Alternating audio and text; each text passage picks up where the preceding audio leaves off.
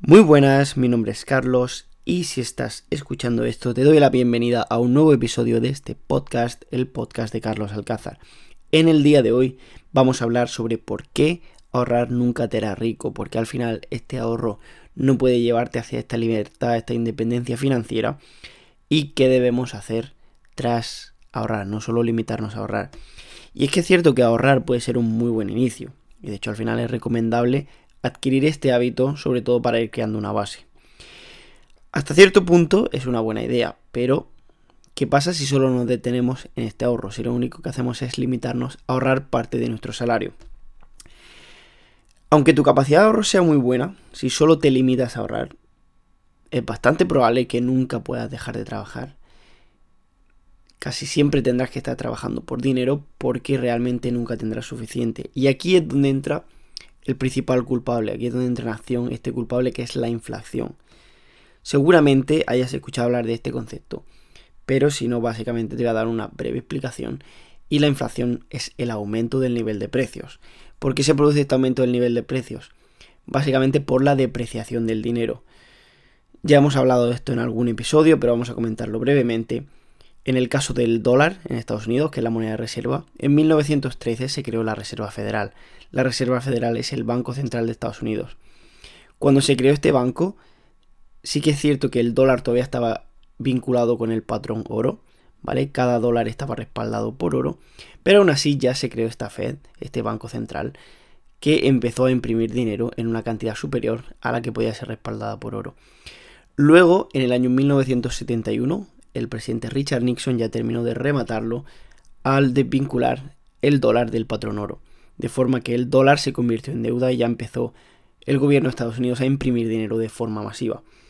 Esto al final, aunque la gente no lo sepa, es como un asesino silencioso, es como un impuesto secreto que transfiere riqueza de la población, principalmente de la clase media, que es la que no tiene activos, la que no tiene parte de negocios que hagan que no se vean tan afectados por esta inflación porque el precio de ese producto o servicio que ese negocio vende puede ir aumentando y por lo tanto se están protegiendo porque aumentan los precios pero también aumentan sus beneficios.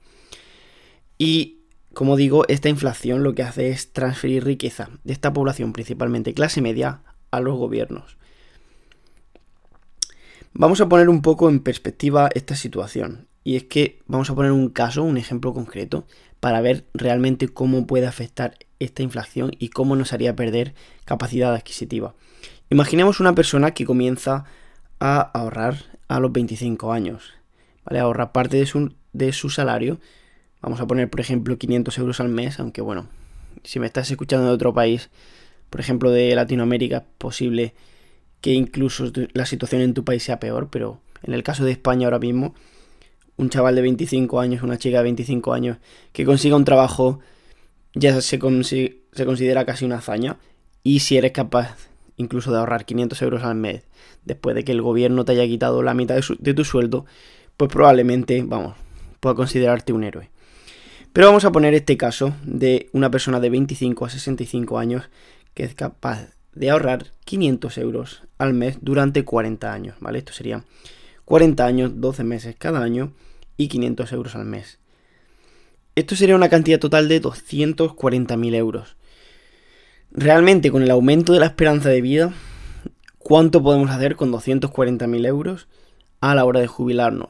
Pues sinceramente no tanto como para que tu vida pueda ser eh, demasiado relajada, sobre todo con la situación que probablemente vivamos durante las próximas décadas, tampoco quiero alarmarte, pero la situación que probablemente vivamos durante las próximas décadas con el sistema de pensiones que ya no es solo en España, sino en muchos países, que al final podríamos considerarlo como una estafa piramidal, porque la población que va a estar jubilada será mucho mayor que la población que tiene que sostenerlo, la población joven que está trabajando.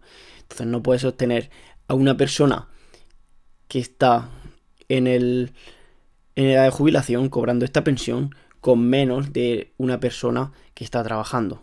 Entonces, Realmente es un sistema que en algún momento tendrá que cambiar y cuando cambie probablemente lo hará drásticamente porque los políticos no hacen más que pasarse esta patata caliente a ver a quién le explota y ya le explotará alguno en otra legislatura en el futuro.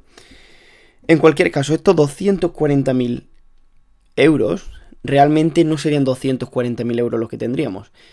Puesto que sí, en valor nominal podríamos decir que son 240.000 euros, pero la capacidad adquisitiva sería mucho menor.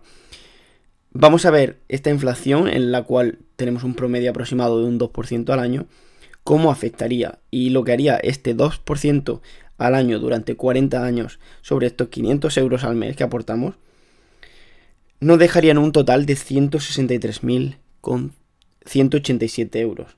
Es decir, 163.187 euros sería el valor de estos 240.000 euros traídos al tiempo presente.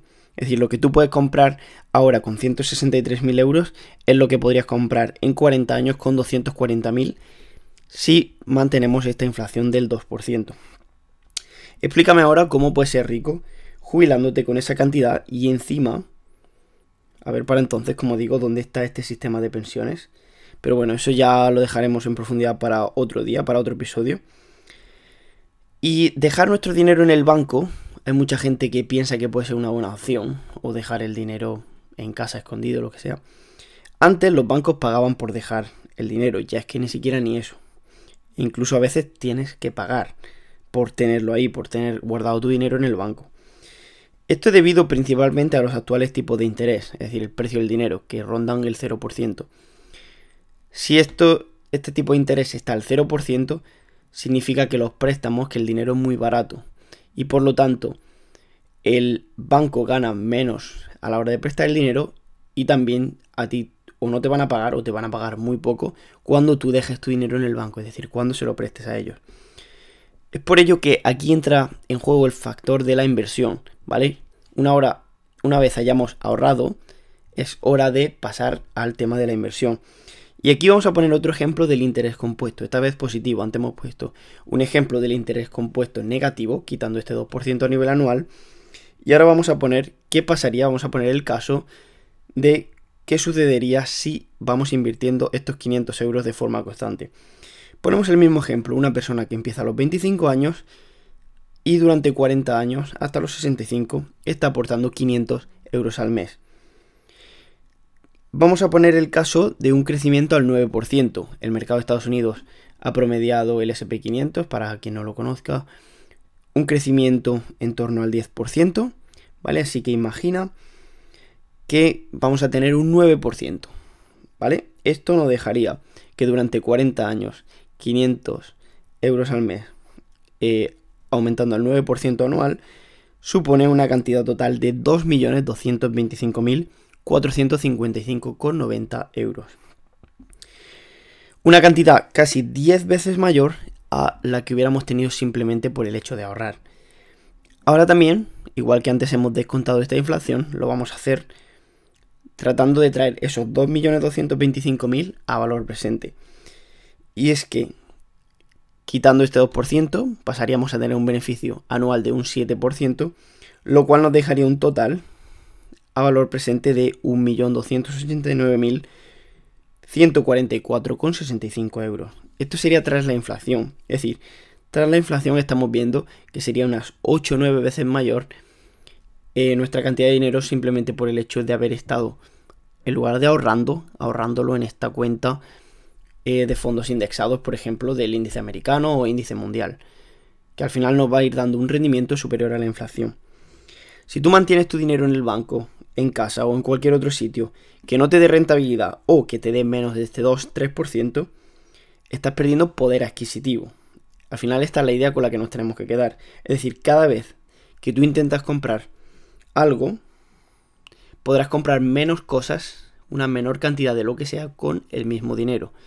Por poner un ejemplo, si queremos comprar un coche que actualmente cuesta 20.000 euros, si eh, la inflación aumenta un 2% cada año, tras 15 años, este mismo coche, es decir, este mismo esfuerzo que hacemos ahora al pagar 20.000 euros, tendríamos que hacerlo con casi 27.000 euros. Estos casi 7.000 euros más que pagamos aunque el precio sea mayor, corresponderá a un similar eh, poder adquisitivo debido a esta inflación. Es decir, estamos comprando el mismo coche, pero dentro de 15 años pagaríamos 7.000 euros más. Entonces al final la clave con la que te tienes que quedar aquí es que no te limites solo a ahorrar, sino que tienes que tener parte de un negocio, bien sea tuyo, un negocio que empieces, o si a lo mejor a ti no te gusta o no tienes este espíritu emprendedor, no quieres comenzar tu negocio por lo que sea, pues entraré a otro negocio como inversor. Aquí entraría, por ejemplo, el tema, como digo, unos fondos indexados que tampoco tiene tanta complicación y realmente diversifica mucho y reduce el riesgo. Esta es la diferencia que hay entre ricos y pobres. Y es que simplemente las personas ricas son personas que entienden lo que tienen que hacer con su dinero y saben que este dinero va perdiendo valor. Hay muchísimas, muchísimas personas que ni siquiera saben lo que es la inflación. Y aunque digan, sí, el aumento del precio, tal, realmente no saben que es un robo, una transferencia de dinero del el gobierno que le está quitando a los ciudadanos. Así que por ello debes tratar de aprovechar este poder de la inversión y el poder del interés compuesto, para que los gobiernos no te roben esta capacidad adquisitiva, devaluando así tu dinero. Espero que te haya gustado este episodio, eh, espero que te haya podido ayudar. Si te ha gustado, házmelo saber. Y bueno, si quieres, puedes encontrarme en diferentes plataformas, puedes encontrarme en YouTube, puedes encontrarme en Instagram, mi cuenta arroba alcázar financial. Y nada, nos vemos en el próximo episodio. Eso es todo por hoy. Adiós.